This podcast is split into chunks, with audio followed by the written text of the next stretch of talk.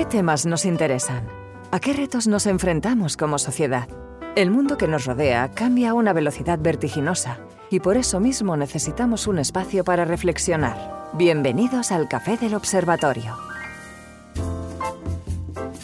Hoy Esther Barbé, catedrática de Relaciones Internacionales de la Universitat Autònoma de Barcelona e investigadora del Institut Barcelona d'Estudis Internacionals, y Dilara Ekmen, responsable de Incidencia Social y Política de la Comisión Catalana de Ayuda al Refugiado, se tomarán un café mientras charlan sobre la protección de las mujeres y los niños en los conflictos armados y cómo se pueden garantizar sus derechos durante el tránsito migratorio y en las sociedades que les acogen. Parece que estamos en una coyuntura eh, de retroceso y cuestionamiento, de los derechos humanos y particularmente de los derechos de las mujeres. Pero Esther, eh, ¿cuál es el origen de estos derechos humanos? A ver, Dilara, yo creo que planteas una cuestión que es muy, muy acertada en este momento, absolutamente acertada.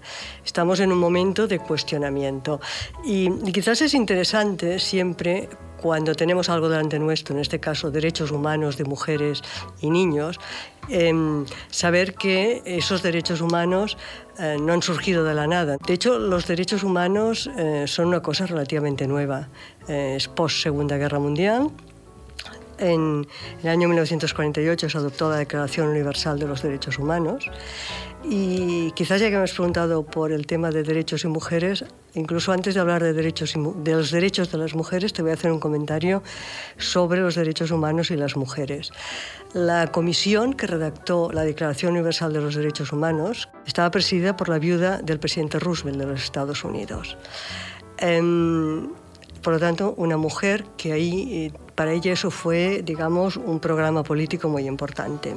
Ah, una cosa también que, hablando de mujeres y derechos humanos, en el caso de la Declaración de los Derechos Humanos me parece importante, es el lenguaje que se construyó. Eh, no son derechos del hombre, son derechos humanos. No son hombres, son seres humanos. Y el hecho de que sea así se debe también a alguna de las personas que participaban en esa comisión, en concreto una jurista india, por ejemplo entonces, en ese sentido, en tu caso, trabajando en ámbitos que tienen que ver con derechos de las mujeres, por ejemplo, con refugiados, etcétera, ¿cómo vives tú esa sensación de retroceso de los derechos de las mujeres? Yo creo que todas las personas que trabajamos en el ámbito estamos constatando en los últimos años, ¿no? cómo esos techos eh, que siempre han existido eh, respecto a la participación política de las mujeres siguen vigentes, aunque a nivel jurídico normativo no se hayan producido avances recientemente en Colombia, bueno, recientemente, pero ya hace unos años, en cuanto pues, a todo lo, referido a los acuerdos de paz, las mujeres participaron de forma activa, mujeres desplazadas, mujeres víctimas ¿no? de, diversas vulneraciones de derechos humanos, pero sí que el campo de participación de ellas estaba muy circunscrito a determinados ámbitos que simplemente eh, pues, se las eh, veía como víctimas propiamente, no participaban de ámbitos como es pues, todo el tema de reformas agrarias, participación política. Mira, yo creo que ahí, por ejemplo, hay un tema que es muy importante con lo que tú acabas de decir, que tiene que ver con esa doble idea, ¿no? La idea de participación de las mujeres y la idea tradicional clásica, por ejemplo, del derecho internacional humanitario, ¿no? desde principios del siglo XX. Entonces, allí, en ese, en ese ámbito, hay una resolución que es muy importante de Naciones Unidas del año 2000, que es la resolución 1325, que creó una agenda que ha sido una agenda, yo diría, que ha transformado radicalmente al Consejo de Seguridad de Naciones Unidas, que es la Agenda de Mujeres, Paz y Seguridad. Durante la década de 1990, tanto por ejemplo en Bosnia como en Ruanda, había habido un número de violaciones extremadamente alto y la violación o el abuso sexual, la violencia sexual en conflicto, se había convertido en uno de los temas importantes de la agenda internacional. ¿Qué habría hecho el Consejo de Seguridad normalmente? Habría dicho hay que proteger a las mujeres y efectivamente la resolución tiene una dimensión de protección. Pero al mismo tiempo lo que tú acabas de decir es importantísimo porque hay una segunda dimensión que es la que exige la sociedad civil y es que al mismo tiempo hay que abrir la puerta a la participación, es decir, la transformación de la sociedad a través de cosas tales como lo que nunca nos esperaríamos, que el Consejo de Seguridad de Naciones Unidas quisiera transformar a las sociedades. Yo creo que ahí esa resolución seguramente tú de alguna manera la has tenido que manejar, ¿no? También. Principalmente es por el trabajo que realizamos de acompañamiento a personas defensoras de los derechos humanos, específicamente mujeres eh, de distintas latitudes, eso quiero decir Colombia, eh, México, pero también República Democrática del Congo.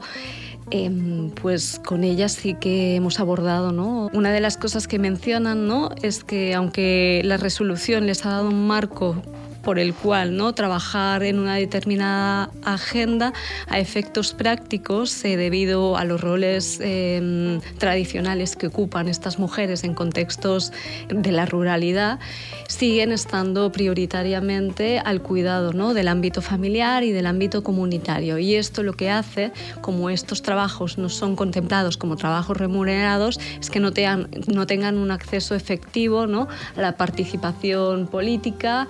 Eh, Em, y debido también a las estructuras patriarcales de, las sociedades que todas estamos inmersas en ellos, eh, pues tienen limitado esta participación, digamos, en, instancias eh, más políticas que simplemente eh, pues de, bueno, de participación de base.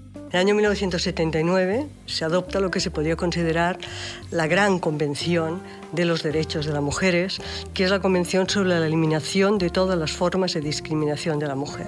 ¿eh? Es un término un poco largo, normalmente se define como CEDAW. Entonces, desde el año 79 hay una serie de, de, cambios que en los años 90 van a ser espectaculares, pero que empiezan a aparecer cosas tales como esto no es un asunto privado, es decir, el hecho de que las mujeres estén en una situación de discriminación no es un tema privado, es un tema público y dos, es un problema estructural. Es decir, las estructuras reproducen sistemáticamente la situación de desigualdad. Entonces, eso, que es verdad que desde el año 1979 jurídicamente a nivel internacional está supuestamente, supuestamente regulado, debe traducirse en normas internas y en cambio social interno. Y ahí es donde estamos. Yo creo que también hay un tema eh, fundamental en, en la CEDAW y es que eh, reconoce ¿no? el papel ejercido por la cultura eh, y por la tradición en la limitación de, los derechos eh, de las mujeres, que esto es un tema fundamental que después irá acarreando en, en distintas situaciones. Hay algunos temas estos de derechos, de derechos de la mujer que son bastante, hay tres que son, yo diría, fundamentales y que son importantes. Pueden ser el matrimonio forzado, puede ser los, los asesinatos por honor, por ejemplo, y el tercero, la mutilación genital. ¿no? Esos tres son centrales.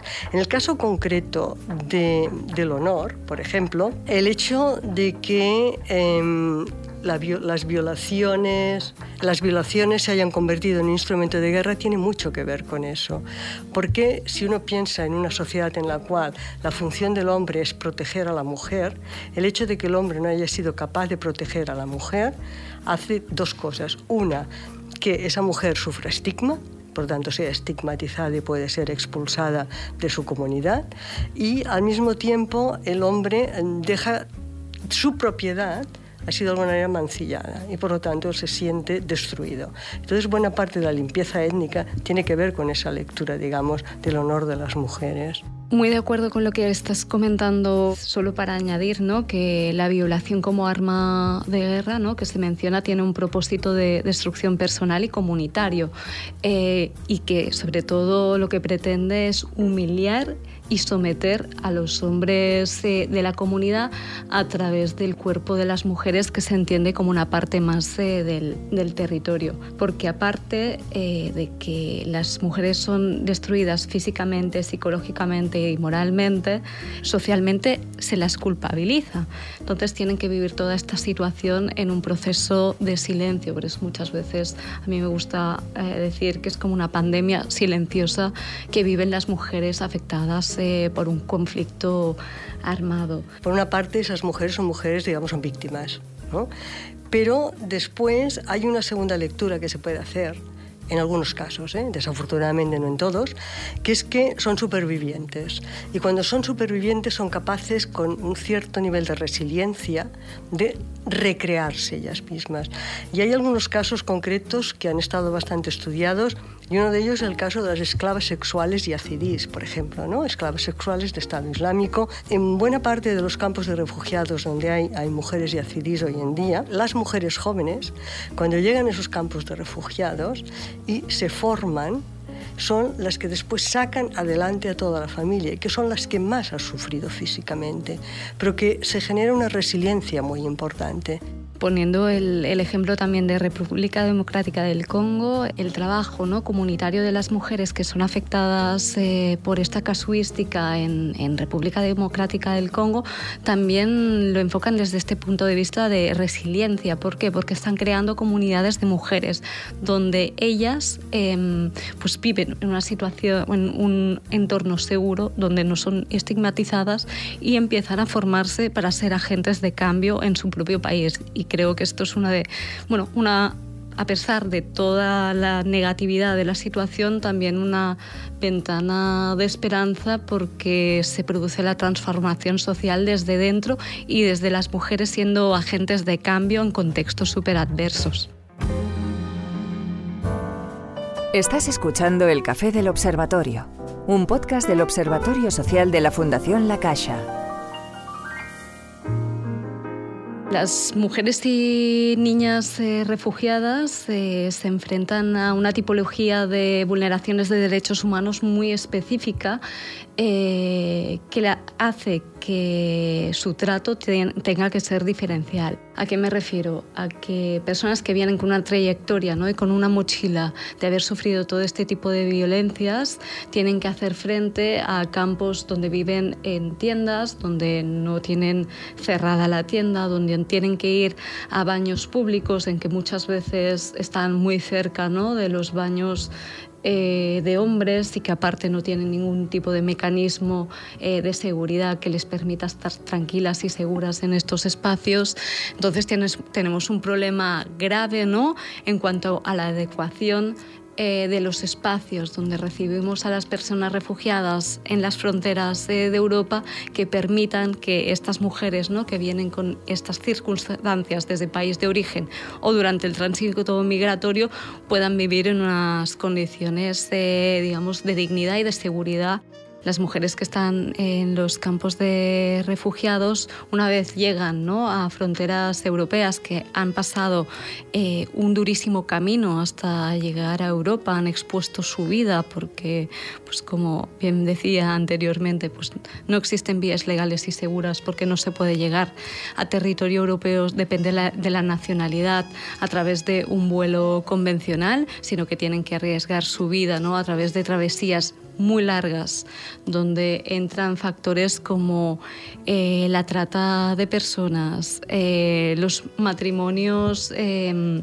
forzados en, campos y también los maridos eh, transaccionales, que esto es como un concepto que muchas veces es desconocido, que mujeres que están haciendo el tránsito antes de ser violadas colectivamente, pues eh, deciden tener un marido durante el tránsito migratorio, que es una persona que apenas conocen a cambio de sexo para garantizar su seguridad. ¿no? Después de todas estas eh, y muchas más eh, vulneraciones a las que hacen frente durante el, tránsito, llegan en espacios no seguros em, en donde hay ¿no?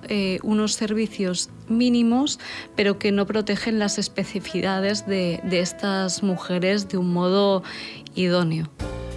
Hay una cosa, Dilara, que, que yo leí que me pareció realmente, realmente interesante, bueno, interesante, digamos, preocupante más que interesante, muy preocupante, y son los informes que aparecieron a, raíz, digamos, de, la COVID y de la, de la pandemia, de cómo, por ejemplo, el hecho de la COVID había impactado en, en todas estas dimensiones. Por ejemplo, a nivel de campos de refugiados, se habían cerrado las escuelas, Por lo tanto, las niñas no podían ir a la escuela, por lo tanto estaban muchas más sometidas al peligro y aumentaron las cifras, creo que se multiplicaron por tres, el número de embarazos infantiles. El hecho de no poder moverse hacía que estuvieran mucho más tiempo junto a personas que a lo mejor las sometían sistemáticamente a violencia.